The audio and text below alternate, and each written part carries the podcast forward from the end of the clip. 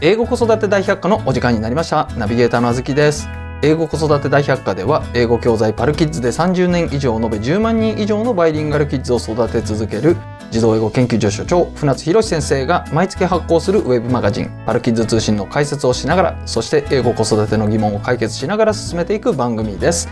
バイリンガル育児をしているママさんパパさんはもちろんこれから英語教育を始めようと思っているけれど何からやればよいのかどうやったら子供をバイリンガルに育てられるのかお悩みの方にお聞きいただきたい番組となっております本コンテンツはポッドキャストで毎週木曜日に配信をしております Apple Podcast、Google ヒマラヤ、Amazon Music、Spotify 児童英語研究所公式サイトからお聞きいただけますまたパルキッズ通信は児童英語研究所のウェブサイトパルキッズ .co.jp からご覧いただけますのでぜひご一読くださいご意見ご感想はメールアドレス podcastpodcast.parkids.co.jp までお寄せくださいということで先生今回もどうぞよろしくお願いいたします、はい、お願いいたします。は。はいい、今回はですね、えー前回の続きといたしまして2021年9月号パルキッズ通信、ごっこ遊びで伸ばす論理性の後半でございます人生ごっこ遊び。そうです梅沢富美男夢芝居あ、そっか。そっかそうだ ね。まあこの世はね、いうんあの舞台ということでそこでごっこ遊びをしていきましょうごとっこ遊 びだよ。でですようん戻りますけれども、ははいいはいはでごっこ遊び、うんえー侮るなかれとうんいうことで、ごっこ遊びが、えー論理性をこう培う、えーうん方法であると。うん。でさらにはこの論理性っていうのが社会で必要とされるさまざまな能力のベースとなるそだねっていうお話を先生に前回していただきましたが、うん今回はね具体的に、うんえーじゃあどうやってごっこ遊びしたらいいのかしら、うんっていうところに迫っていきたいと思います。うん。はい。あのーまずね、はいごっこ遊びえーしするでしょみんな。しますね、うんあのままごととかそうそうそう。やったあ僕もやった経験ありますようんはいあのほら、ママごとのテーマパークが今あるじゃんか。あ出ましたねえこれですごいよね。ホニャザニアホニャザニ ア。なんか八十何種類の職業体験ができるっていうさ。 すごいですねなんか見たら、うん。証券会社とか うん。一体その子供たちがその概念をどう理解するのかっていうね。そうですよね、なんかあのキンコンキンコンとか言って金やったりするんですかね、あれだから面白いのはさ、はいあの内側と外側なんだよ。内側と外側、うんどういうことでしょうだから、えーまああそこのテーマパークの中でさ、はいこの例えば、えー救急車はいだとするじゃんか。はいでまあ救急隊員になったとすると、はいえー救急車に乗ってあの ーあのあのなんだろうなあそこのこの人工的なエリアを さゆっくりと救急車が動くわけよはいピーポーピーポー言いながらさ言いながらはいでそれであのー何こう救急車通ります救急車通ります 道を開けてくださいご注意くださいみたいなことをこうアナウンスしたりとかはいこれごっこだよね5個ですねで実際にこれ見るじゃんかはい、あの街でもねうんあ もう本当うちの四谷のあたりはもうグランドクロスで慶応病院があるからさはいもう本当にうるさいのようるさいとか言っちゃダメ ですようるさいって言ったらあれだけどまあだけど、はい救急車の音がねはい常に鳴ってる感じ、でそういうのを聞いてるのを実際にできるわけだよはいあのなんとかザニアに行くとねはいこれはあの楽しいと思うしあとはそのそそ,、れって外側じゃんかはいであと中側内側はどうなってるのかっつったらあのーほら消防署でさ消防署とかこうねこ交代の時間があるじゃんかはいよ4時とかはいはい朝とかさ、そうそうその時間にこの何こう隊員たちがこう一応このガラッと開けてさはいそれであのホースビュビュビュって出したりとかしまったりとかしてはいそのこうみんなでこう整列してはピいッとこの敬礼したりみたいなことしてるわけよ。はあもうそういうの大好き でさそれをこうじーっと見てるわけさ、はいうちのチビなんかはねはいその時間にたまたまこの消防署の前通ったりするといやあれは偶然なのかその時間狙っていってんのかっていう感じだけどもさ、でそれをさ実際にできるわけよはいなんとかザニアでははいでこれは素敵だよね、本当ですうねん、この内側と外側両方ともできるっていうさうんで面白いと思うだから証券会社で何やってるのかいやそれはもう僕も知りたいところである、コンサルとか面白いですよねねえ、何やってんだろうとかさ思っちゃうよねいや面白いですなんか IT プログラマーとかもあんのかなああなんかコーディングコーディングしかたなりのとなかするんですアプリ作ったりするんだったらちょっとうちも欲しいよねそういう人材本当ですねうんはい先生ちなみにね、はいその日本だと、うんキッザニアとかあるじゃないですか、はいはいああキッザニアはい、はいはいなんとかザニア、あはいあいうやつはいはいあるじゃないですか、うんでアメリカとかうんそういったこのどちらかというと日本人よりも、うんその論理性が高いうんような気がする、えへりくつ性とも言うけ どね分離性はいはいまあ、あのディベート力とかあるじゃないですか。知知識のない知識の伴 わない、えー論理をへりくつと言うんだけどねそうですね、ははいい人たちって、はいやっぱり日本人よりもいわゆる論理性だとかってこううん高そうな感じがするんですけれども、うんはいアメリカになんとかザニアってないですよねなんか聞いたことないですそけれれど知もらない、ただアメリカって授業の中で、うんそのなんとかザニアみたいなことをやるじゃないですかお金を実際にこう交えて、うんはい、っていう話を僕は聞いたことあるんですけれどもまあほらその辺はやっぱしあの船津徹先生っていういやそうなんですよそうなんですよでそこであの学ぶといいと思うので彼の方がよく知ってると思う、はい、その徹先生の記事の中で見たんですけれども、うんうんうんあこういうのってアメリカでは、うんその授業の中でうんごっこ遊びってされてるのかしらっていう、へーはそういうのがあったい、ら思い面まし白た、よねはいいややっぱ本当ねそのなんかシミュレーションだよね、うんうんうんシミシミュレーションね、シミュレーショうン、んはいこれはやっぱいろんなもので大切だしその職業に関してもさ、はい実際にこのシミュレートするとはい経験してみる体験してみるっていうことが重要じゃん。はいまあ例えば職業に限らずさ日常生活でもいろいろあるよねありまですそれをこうのんシミュレートするっていうのはさ、もうごっこ遊びだ よね、うんなんかちょっと脱線するかもしれないですけども、ごっこ遊びどういうのがをやってるのかなっていうのを想像すると、うんそれこそ先生がやってらっしゃったボーイスカウトうんあのガールスカウトとかってレモネード売ったりしませんうんするよなんかああいうのとかもごっこ遊びですよね。あれちゃんと売ってんじゃ んごっこじゃないいやいや別にレモネードご作っていやまあまあそうちゃでんすとけど作ってるクッキ ーとか、いやそういうのとかあとあれ別にごっこじゃないよあれちゃんとちゃんとやってるよだからああいう機会が多分アメリカとかいっぱいあるのかなっていうふうにちょあーっなるほとどね思いました。あでのあのなんだビジネスのちっちゃいバージョンね、そうですそうです。うんうんはい。はいであの日本だとうんじゃあどういうのやったのかなっていうとなんか文化祭ぐらいかなっていう。文化祭はそうだねあれごっこ遊びい。ごっこ遊びですよだ,、ね。ね、だってコーヒー一杯50円とかで しょあーそれあれもうごっこ遊びあれキッザニアだねそうですよ高ね。校生のキッザニア高校生の。うんだからまあああいうのもっとやれば、うんもしかしたら日本人論理性爆発しちゃうんじゃないかみたいでもな。さはい。あの一つしかできないじゃんあまあ一つしかできないですけれども。サービスはい側に入るとね、そうですね。うんはい顧客側にはいくつでも回れるじゃん、はいはいはねい。そういう意味ではこのできればその顧客側ではなくサービス側に回ってもらいたい、うーうんん提供する側にね、はでい。そそういうごっこ遊びはだからやっぱ キッザニアになっちゃうのかなうですね。なんかとねその関東圏の人はいいですけどね。そうだね、いいやだけど別にキッザニアじゃなくてもできるわけよほうほうほいやだから人生ごっこ遊びだから いやいやそうじゃないだってさあのなんだこれちょっと話ああの違う違う違うな同じ話だよあのなんだっけ英語で旅するハワイとかさうはいはい総合法令出版だよ一応言っと くよあとはこのこれ英語で旅するハワイに関してはさ取材に行ったんで、ハワイにはい。うん、それで、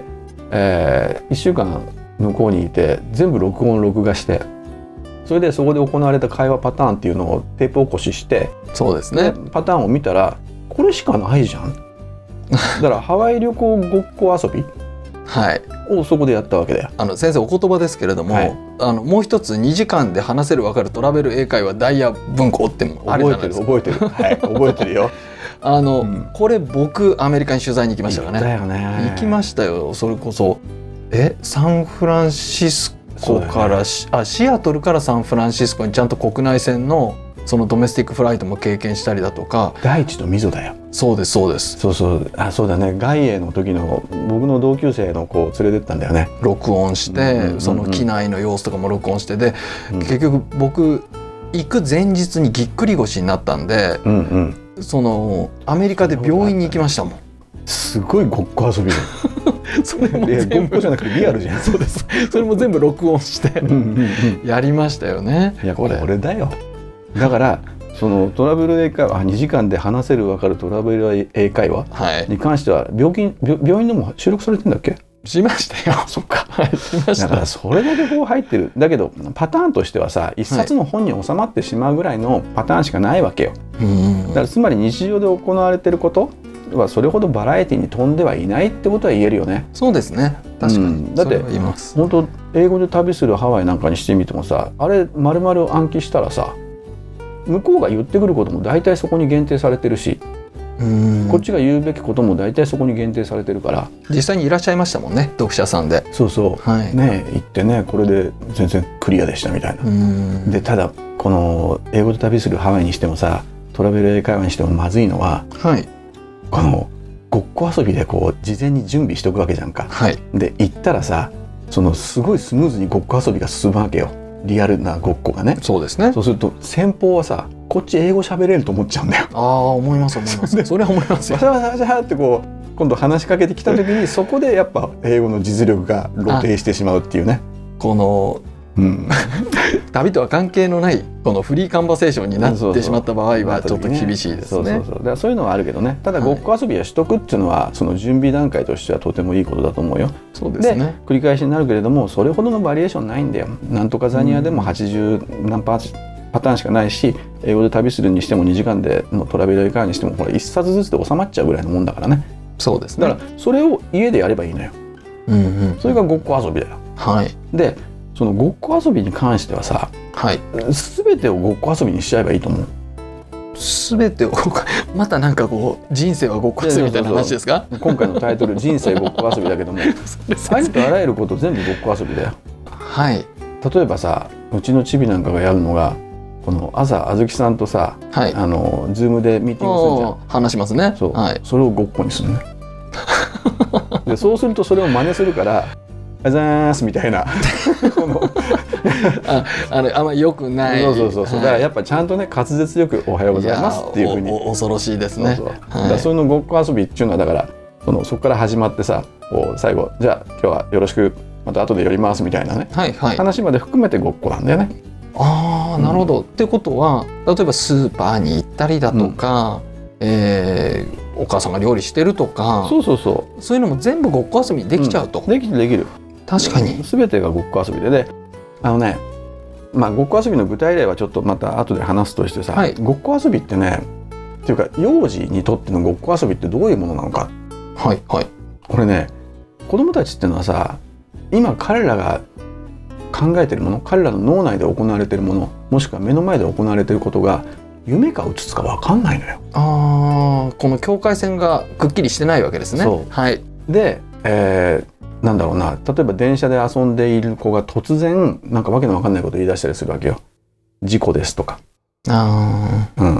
ん、であとは別の話になったりするんだよね幼稚園の話になったりーありますありますで幼稚園の話してたかと思うと突然あの中央線の話になったはりいするのよ、あれはね幼児の頭の中っていうのは混沌としててうんで衝動的にこのいろんなイメージが浮かんでくるんだよね、はいまあ、何らかのコネクションを持ってるんだと思うけれどもその関連性を持って次々と浮かんで くるものはいを口にするから、はいだからわけわかんないのよでそこは連想ゲームみたいなもんでそのしかも断片的にしか彼ら言わないじゃん、はいそうそうその間に何が行われてるのかわかんないのようーんでしょそうですでだからこれって夢の世界ってこういうんじゃないのいや僕はすごい共感できます。あのー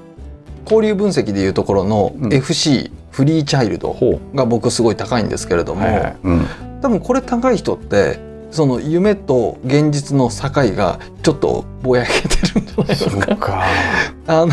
思いついたこと言っちゃったりそとれか、まずいな俺も FC 高いんだよはね、い、子供って多分その常にその状態じゃないですかね。例えばなんかこう、あのそれこそ梅沢富美男が浮かんできたら梅沢富美男って言っちゃうとか。 うんそうだよね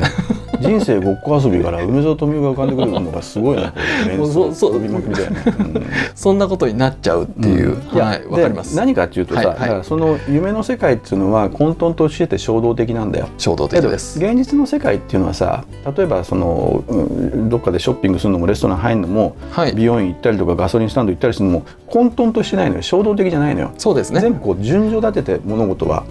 進んでいくわけだよね。はいはいでその夢の世界と現実の世界の間にあるのがごっこ遊びだと思うのよ。おおー、だわかからりますわかりますもう大人でもさの想像すればいいけども大人も夢見るとさめちゃくちゃな夢見るじゃんか 見ないあの昔は見ました今見ない今見ないですね俺たまに見るわ なんだろうこれって夢見てるのは分かってんだけどね眠りが浅いんじゃないですかそっかまあまあそれはいいとしてね、はいだからその子供っていうのは目目が覚めてんだよ寝てないのよ、はい起きてるんだけども頭の中で夢のようにさ次々といろんなイメージが衝動的に浮かんでくるわけよはいだからこれもねあの別のこれパルツーにも書いてあるけれどもあの収穫したメロンをどうするかっていうさ幼稚園児のこの取り組みがあってさ、はいそしたらそれを食べる売るみたいなことがあるんだけども、はいこれも面白くて幼稚園児みんなにこう話すとさ「売りたいいくらで売る ?100 円」っていうのが言えばさ 「100万円」とかっていうのを言うのはいでメロン1個100万円はないだろうとだけど多分その子は、えーっと100万円っていうのが100っていう大きな数字と万っていうさらに大きな数字くっはいつけてだから100億万円とかっていうのも出てきたりするわけだよねだかはいらこれっていうのはもうなんかなんていうのかな自分のイメージ現実とは離れてるその世界でしょはいでそういった話をしたりとかあとはそのただじゃあ子どもたちがみんなその無双的にさ現実を無視して話してるのかって言ったらそうじゃなくてメロンみんなで食べるって言ったらさ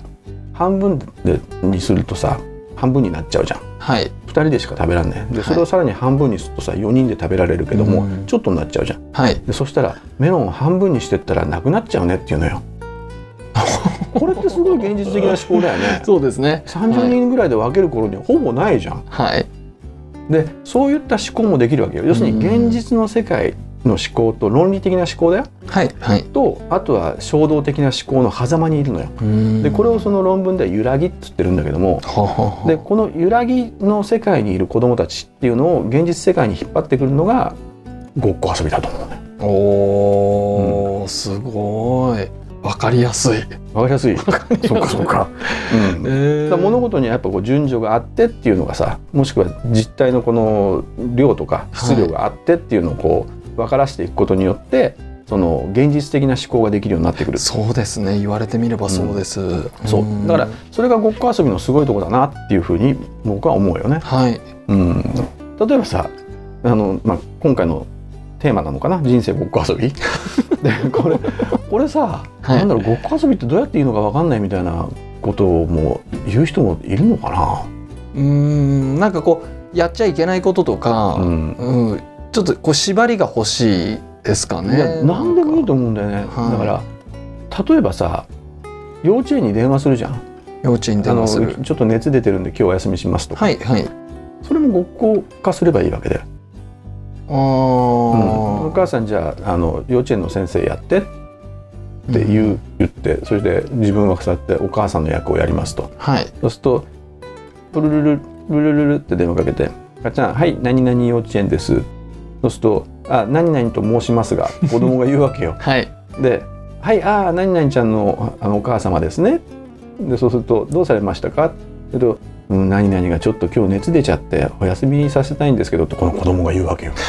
そうすると先生が「あそうですか大丈夫ですか心配ですね」みたいなことを言うのね。はいでそうすると今度お母さんが「じゃあそういうことですすいませんよろしくお願いします」子供が言うんだよこれ。そうすると先生役のお母さんが「ああそれじゃあお大事に」っつってガチャンツーツーツーっていうさこれすごいごっこ遊びだよね。ご家遊びですね、うんあでもそそれで言ったら、うんあのもう日常的に子供たちって、うんその Q 出してますよね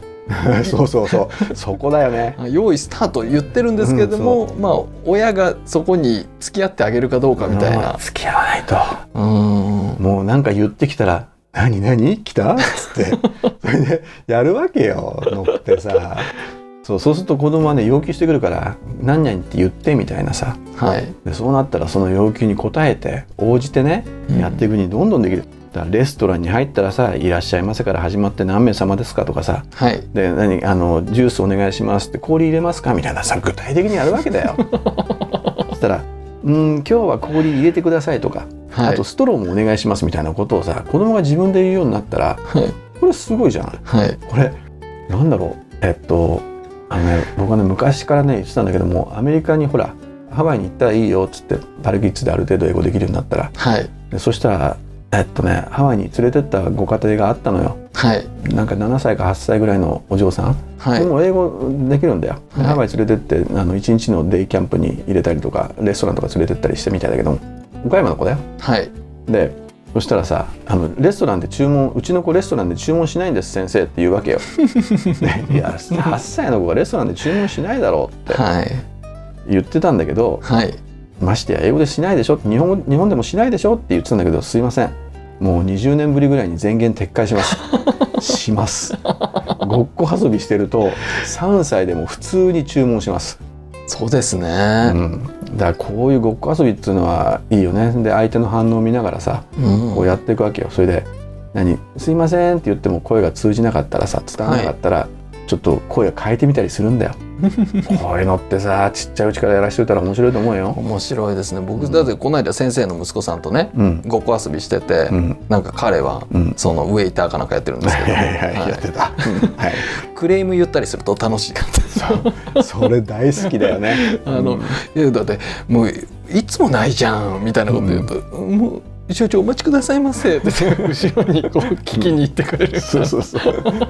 困った顔して新しい状況をねここでね、はいこの面白いんうんですよ、作り上げるという、はい、いやだから本当親御さんこれ本当面白いんで、うんぜひやってみていただ本当ねいいよだからそういう思いがけない状況がいいみたいでうん、あのこの前うちでもあったのはねタクシーの中に忘れ物しましたって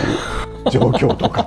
それでタクシー会社に電話をかけるところから始まるわけよはいでそうするとプルルルプルプルっつって「じゃあお母さんタクシー会社の人になって」から始まるわけよはいでそこでこうなんかあの「さっきあのタクシー利用したんですけど」みたいな「あの忘れ物しまして届いてますか?」と言うのよ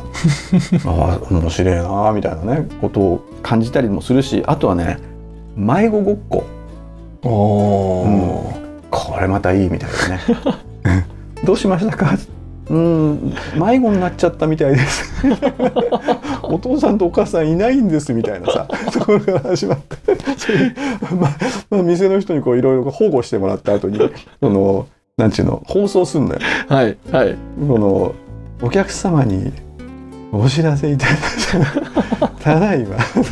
何々売り場で何々を着たみたいなねそういうのやったら最高だよね。面白いいやこれ大事なのは、うんあの大人が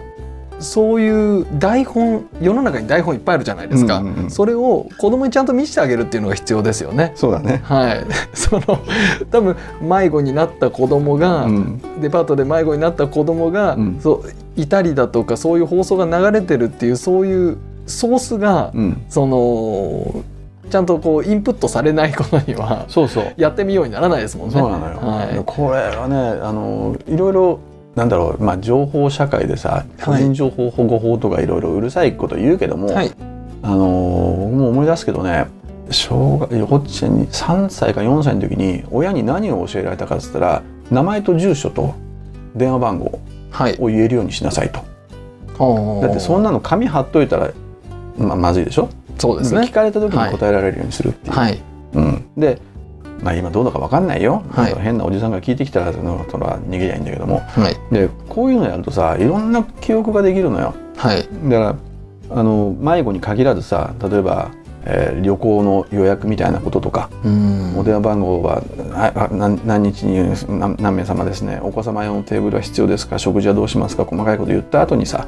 おおお名前お願いできますかお電話番号お願いできますかっていうさごっこ遊びの中で自然とこの覚えちゃううんな名前とか住所とか電話番号とか親の名前とかさお父さんの電話番号ですかお母さんの電話番号ですかぐらい両方とも言えるようにしとけばいいと思うんだよ。そうですね。うんあとは宅急便にしてもそうだけどさ、うんまあ、うちのちびちゃんなんてのはねねあのうちの事務所でよく遊んでるからさそうですねそうすると大和さんとそう大和かさんのやり 取りとか聞いてるわけだよね、はいうん、だからそういうのもだけど家でやればいいわけよそうなんですよねそうちゃんとやっぱ大人が見せてあげないといけないですよね、そううんなるべくこう電話のやり取りをうんこう、子供の前でやってあげるとかそうそうそう、はいだからそのうちもさはいさっきあのねあずきさん言ってたのかなほらインターンたちがいるじゃんかはいはい大学生そうの大学生のインターンたちがいて、3年ぐらいになるともうじ電話取ってさやってるよねだからもうパルキッズユーザーの皆様聞いてらっしゃったら、えーひょっとすると電話取ってるのインターン生なんですけどあそうなんですよそうなのでちょっと優ちょっとしいこう優しい目で 見てあげていただきるんですけど 3年生ぐらいになると電話取るんだけどもそれをこうやって1時2年生に聞いときなさいっていうふうに言うわけよはいそうすると頭の中でシミュレーションしときなさいつまりごっこ遊びだよねう、んうん、しときなさいっていうことだよねだからこれは大学生でもできるしだあの前回話したさ就活のごっこ遊び、はいうん、っていうのもいやればいいわけだしでそれをちっちゃいうちからやっておくとそうすると頭の中であのシミュレーションできるようになってくるからね現実的なも思考ができるようになるわけよ。はい相手は何て言うだろうこの時相手はどう考えてんだろう自分が何て言ったら相手はどういうふうに感じるだろっていうねう前回話したそのごっこ遊びを通して人の気持ちが分かるようになったっていうケースがあったでしょすごいだからこれはね重要なことだと思うよ。うはい、ん、ごっこ遊び恐るべしでしょ。いや恐るべしですね。ごっこ遊び万能ですね。皆さん本当ね、ごっこ遊びぜひあそうのご家庭でこれ簡単にできると思ううんので、子供がだからさっきあずきさん言ったみたいにサイン出してるのよ。出してますようね。ん、だからそれを見逃さずにねうんぐっとその機会を捉えて「何やりた いの? 」「お母さんなんて言ったらいいの?」まあ、やったら子供喜ぶよ。うん、いやーいいお話でした。ありがとうございます。そう嬉しいな。いやはいい、いお話はい、ありがとうございます。はいはい、じゃあ今回のですね、えー内容に関しては2021年パルキッズ通信9月号「ごっこ遊びで伸ばす論理性」ここにさらに詳しく、えー書かれてますので皆さんあのまだ読んでない方はねぜひこちらそうを読んでください。読んでくださいはいはい英語子育て大百科はポッドキャストで毎週木曜日に配信をしております。Apple Podcast、Google、ヒマラヤ、Amazon Music、Spotify 自動英語研究所公式サイトからお聞きいただけます。ぜひサブスク登録をして毎回お聞きいただけますと幸いです。またパルキッズ通信は自動英語研究所のウェブサイトパルキッズ .co.jp からご覧いただけますのでぜひご一読ください。船津先生の著書換気出版から出版されております子どもの英語超効率勉強法こちらも英語子育ての参考になりますのでぜひご一読くださいご意見ご感想お子様の子育て相談などなど、えーメー何ルアでドも、何でもいいよね。何でもいいです。えーメールアドレス podcast podcast@parkids.co.jp までお寄せください。それでは皆さんまた次回先生ありがとうごはい。ざはいました。い、ありがとうございました。はい。